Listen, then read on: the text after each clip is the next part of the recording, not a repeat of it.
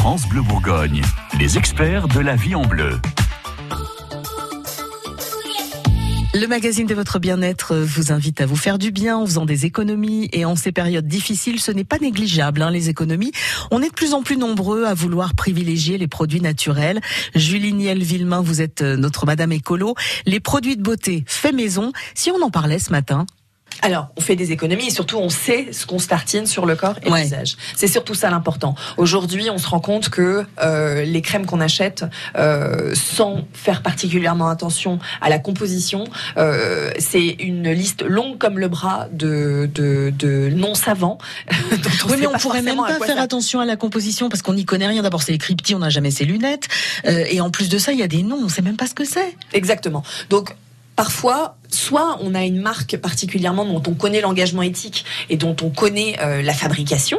Et dans ce cas-là, on peut éventuellement euh, tester et puis euh, trouver dans cette marque les produits qui nous conviennent et conviennent à notre peau. mais sinon, effectivement, on peut se lancer dans, du, dans de la home cosmeto, effectivement, avec des produits assez simples qu'on a tous dans nos placards. Alors, pour faire des produits d'entretien, on utilise beaucoup de vinaigre blanc, de choses comme ça.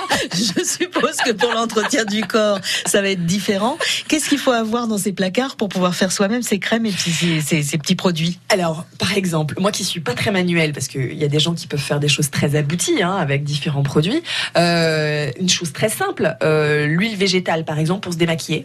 Ouais. Voilà, une huile végétale, on a tous euh, ça. Ou alors vous optez pour une huile végétale différente qui soit en fonction du type de peau que vous avez. Donc soit noyau d'abricot, soit jojoba, soit olive, soit argan. Mais ça peut être celle de la cuisine?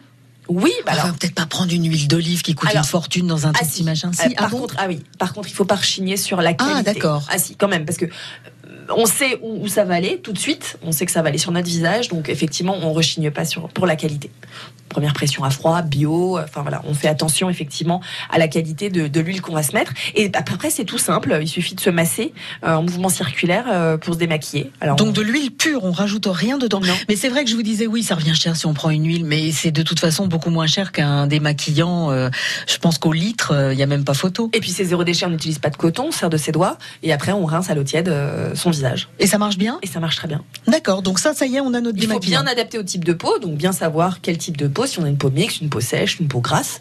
Et puis après, on choisit effectivement des huiles euh, qui sont adaptées à ça. Et effectivement, le, litre, vous n'allez pas les couler comme ça. Hein.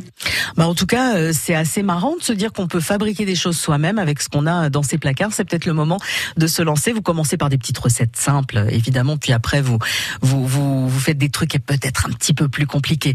En tout cas, les conseils de Julie et de tous nos experts sont à retrouver sur francebleu.fr. France Bleu, France Bleu Bourgogne.